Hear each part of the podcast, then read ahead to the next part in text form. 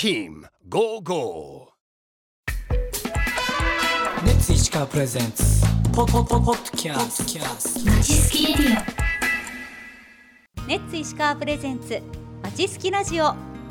この番組は聞けばもっと石川暮らしが楽しくなる。石川県民による石川県民のための番組です。さて10月の毎週金曜日の担当は私チーム55の富由香子がお届けします。それではお聞きください。さあ今回は小松市新谷町にありますハンドメイド雑貨オリジナルギフトの制作販売とデコ教室のお店ジュエリードロップにお邪魔しています。デコアーティストそしてハンドメイドデコショップジュエリードロップオーナーの川島恵子さんにお話をお聞きしていきます。恵子さんよろしくお願いします。よろしくお願いします。今お店の中に入って私たちこう向かい合った形で座っているんですけどもちょうど私のこう後ろにですね、えーハンドメイドデコショップジュエリードロップの商品が並んでます。イヤリングやネックレスバレッタスマホケース、まあ、ラインストーンを施したキラキラとしたアイテムが並んでいてもう見ているだけでもワクワクしますね。さあ今日はこのような商品の制作販売を行っている恵子さんにデコアーティストとはどんなお仕事なのか。またこちらのお店に来るとどんなワクワクに出会えるのかそのあたりを聞いていきたいと思います。では早速ですが恵子さんデコアーティストというのは？そうですね。えっと元々はえっとデコ伝が流行っていたのをご存知な方も多いと思うんですけれども、うんあの何もないこうあの素材の上にキラキラとしたラインストーンを一粒ずつ貼り付けて一つのこう作品にしていくというようなことがこうデコアーティストになっています。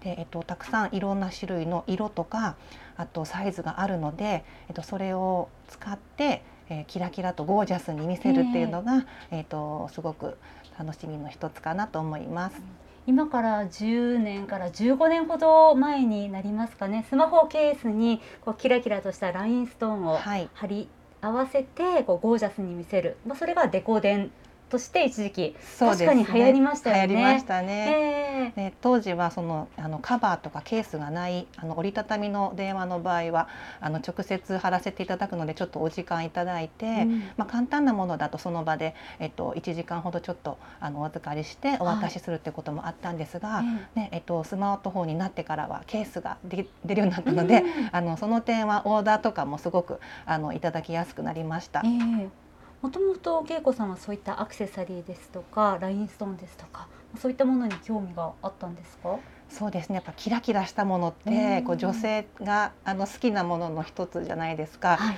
なので、えっと、そういったものを作りたいなとかは思っていて、えっと、当時あの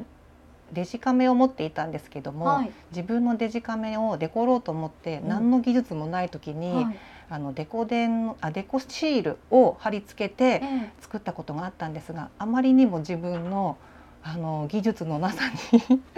あの綺麗に貼れてないとか結局なんかほこりがついたりとかっていうのが気に入らなくてなんかちゃんと学んでみたいなっていうのえがはいありました。で自分の持ち物をいろんなものでこうキラキラにさせたいなというのがすごく、うん、強く思っていました。実際にどういった場で学ぶんですか？えっと、当時あのこういうデコアーティストを学べるところっていうのが実際なくて、うん。あのネイル教室をしている先生がはい。ちょっとできますよとかっていう風な、あの感じではあったんですが一から基礎を学ぶっていうのがあの石川県内にはなくてはい。いろいろ調べた結果通信教育で学べるそして、えっと、資格が取れるよっていうことを知ったので、ええ通信で学んでえ実際自分が資格取れたら、はい。教える方の立場にもなりたいなっていうふうには思っていました。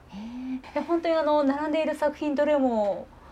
すごく可愛くてなんか心を奪われてまあこれが一つ例えばチャームがカバンについていたら毎日そのカバンを持つのも楽しみになるんだろうなですとか鏡なんかもね、はい。女性は必需品ですから、はい、まあ、私もまあ味気ないアルミの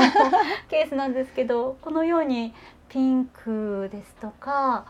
青ですとかお花模様だったりですとか猫ちゃんの肉球になっていたりですとか、なんこれお客様の希望もいろいろあると思うんですけど、はい。オーダーに応じて。そうですね。お好きな色とかデザインとかお伺いして、えっとこちらの方でもことデザインを起こしてこんな感じでどうですかっていう風な感じでお客様と相談して進めていったりはしています。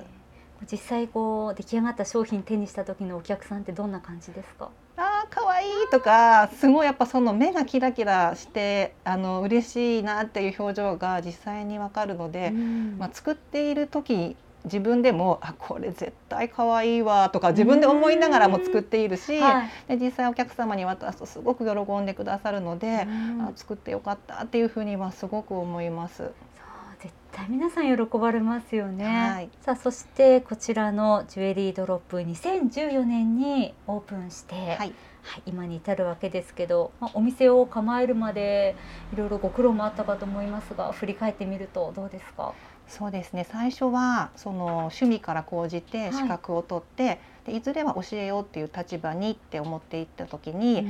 実際資格が取れた時にはお店っていうものを持っていなくてで自分の子供がまだ23歳だったんですが、えー保育園に行っている間にご自分でせっせこ作って、はい、うん、できたものをじゃあどこで売ろうかなってなった時にもう自分の自宅の玄関にショーケースを置いてはい。売るっていうことしか自分の中ではなくて、まだこうネットショッピングっていうのもこう機械に疎くて私がっていうのもなかなかあのできない状況だったので。でネットショッピングのこう準備を始めながらも、うん。自宅の玄関でっていうふうにはしていましたが、うん。お友達は来てくださるんです。はい。でただお友達があここにあんな商品あるよっていうふうに、うん。他の方に教えていただけてるんですが実際私と面識がない方が「ここお店あ自宅やよね」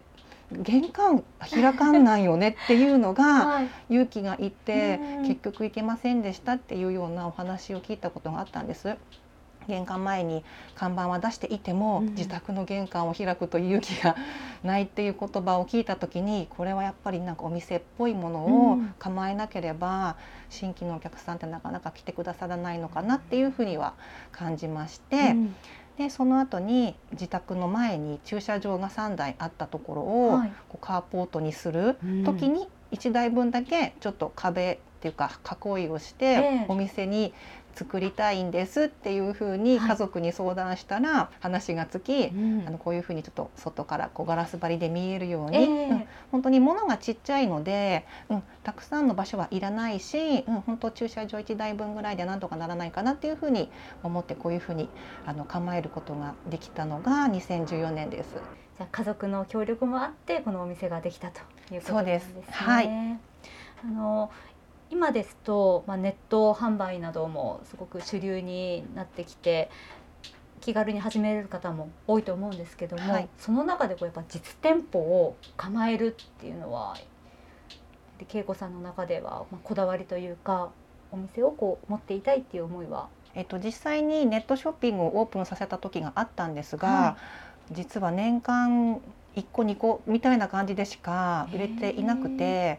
えーやっぱり実際に見てキラキラを感じるっていうのがどうしてもネット越しだと見にくいというか感じにくいのかなっていうのがあって。でまあ、ネットショッピングはサブで置いといてやっぱ実際に見てもらいたいそして私もお客様の喜ぶ姿が見たいっていうのもあったので実店舗っていうのはすごい大事にはしています。うんやっぱりこうお店にお客さんが来てコミュニケーションをとって商品を実際に見て触ってその上で決めてほしいというそういう思いがあるわけですね。そうですね。やっぱり他のお店にもないことをっていうふうには思っているので、うん。あのここのお店ならではでお客様の要望をなるべく聞くはい。っていうことを大事にはしています。うん。さあそんなジュエリードロップですけどもあのこちらにはですね恵子さんの作品以外にもこう委託販売している商品なども、そうですね、えっと、布小物の作家さんであったりとかあとハーブティーの作家さんとかあとレジンとかでも、えっと、小物を作っている作家さんとか、うん。えっと、そういった私とちょっと違うようなジャンルの作家さんのものをはい。あの置かせていただいています。一応ハンドメイドというお店になっているので、うん。私以外のもののハンドメイドも販売したいなっていうふうにはあの思っていてでまたあのそうやって作家さんがいらっしゃることで、はい。私の商品と一緒にコラボして作りましょうとか布小物にもあのラインストーンを、あえ。えのデコレーションできるっていうものがありますので、はい。お客さんの中ではあとこのポーチにちょっとキラキラつけてよっていう方には、そういったもので、うん、コラボコラボレーションしたものを販売っていうふうにもしています。ほど。こう作家さん同士の作品がいろいろ集まるお店だからこそそういったことも可能なんですね、布小物のアクセサリーを見ますとポーチなどもありますしあマスクなどもねいろんな柄の種類がありますね。はい、うん。今はもうだいぶ不織布のマスクとかいろんなマスクがあの手に入ることが多いかと思うんですけどもコロナがあの流行った年ですねあのマスク不足になった時にはものすごくたくさんのお客様が布マスクを求めて当店にもあのお買い物に来ていただいたことがありました。うんであのラーメン店の行列ですかっていうようなぐらいたくさん店の周りにぐるっと列をついていただいて、金沢から来ましたとか、はい加賀から来ましたっていうふうにいろ遠いところからもあのお越しいただいて本当に、あのこのお店のあのことも知っていただけるきっかけにもなったかなとは思っています。うん。作家さんもお忙しだったでしょうね。そうですね、うん本当になんかもう寝る時間も惜しむぐらい、あのたくさん作ってきてくれてはこの場に持ってきて納品した途端に売れて、ま、うん。なくなるとかっていうことはもう本当にしょっちゅうありました。うん、あのその当時本当に布を買うっていうこともあの手芸屋さんにも布がないぐらいだったので、もう私も本当あの布小物自分が作れないだけに作家さんには本当にお願いお願いっていう感じで助けていただきました。うんその作家さんの作品も今たくさん、えー、棚の三段目ですかね。はい、はい。なんかもう見てるだけでも作家さんの愛情を感じますね。はい、手作りっていいなというのを感じます。じゃあ今回はデコアーティストハンドメイドデコショップジュエリードロップのオーナー川島恵子さんに、まあ、デコアーティストとはどんなものなのかまたこちらのお店についていろいろとお話を聞いてきました。でこの小松市荒山町にありますジュエリードロップのお店なんですが、えーアクセサリーなど商品を扱うだけではなくなんと恵子さんデコアーティストともう一つ習字教室の先生の顔も持ってらっしゃってて、こちらであのお子さんたちに習字も教えてるんですよね。はい、そうなんです。えー今年の4月からですね、うんえっ、とこちらのえっ、とデコショップの方に曜日をこう分けて、えー習字教室の日とハンドメイドのショップの日というふうにしています。忙しいですね。毎日。そうですね。本当はあの習字教室は自宅の方でしていたんですが、あの子供が成長すししたことによって、部屋が必要っていうことで私の習字教室追い出されまして、あそうなんです。ね。ということで、えもうえ自分の城の中はいで2つ、えー仕事をダブルワークしていかなければっていうふうになりました。うんで本当はもっともっとたくさんのハンドメイドの作品が置いてあったんですが、はい習字教室もするということで、うんだいぶちょっと縮小にはなりましたけれども、ハンドメイドの作家のさん作家の作品もたくさんありますしまた以前にそうやってあのお取り扱いしていた作家さんにもオーダーも可能ですので、はい。はい、またあの必要な方がいらっしゃればぜひぜひお問い合わせいただければと思います。はい。営業時間ですとかお問い合わせ先などどのように検索したらいいですか？えー、とインスタグラムとフェイスブックがありますのでそちらの方で、えー、と曜日時間などちょっと確認していただいて、えー、と習字教室の日にご来店いただいてしまうとどうしても商品の方が見れないので、えー、とちゃ確認していただくかあのお電話やメールなどでもお問い合わせいただければ、うんあの今やあ今日やってますよとかっていうふうにお答えできるかと思いますので、えー、とそちらでまたお願いいたします。わかりました。え詳しい情報はこちらの概要欄にもリンクを貼っておりますのでそちらからアクセスしてください。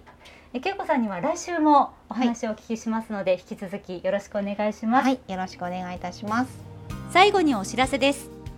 私たちチーム55の公式インスタグラムアカウントでは石川の魅力やドライブスポットメンバーの近況など投稿しています。概要欄にリンクを貼っておきますのでぜひフォローもお願いします。それではまた来週。レッツゴーゴー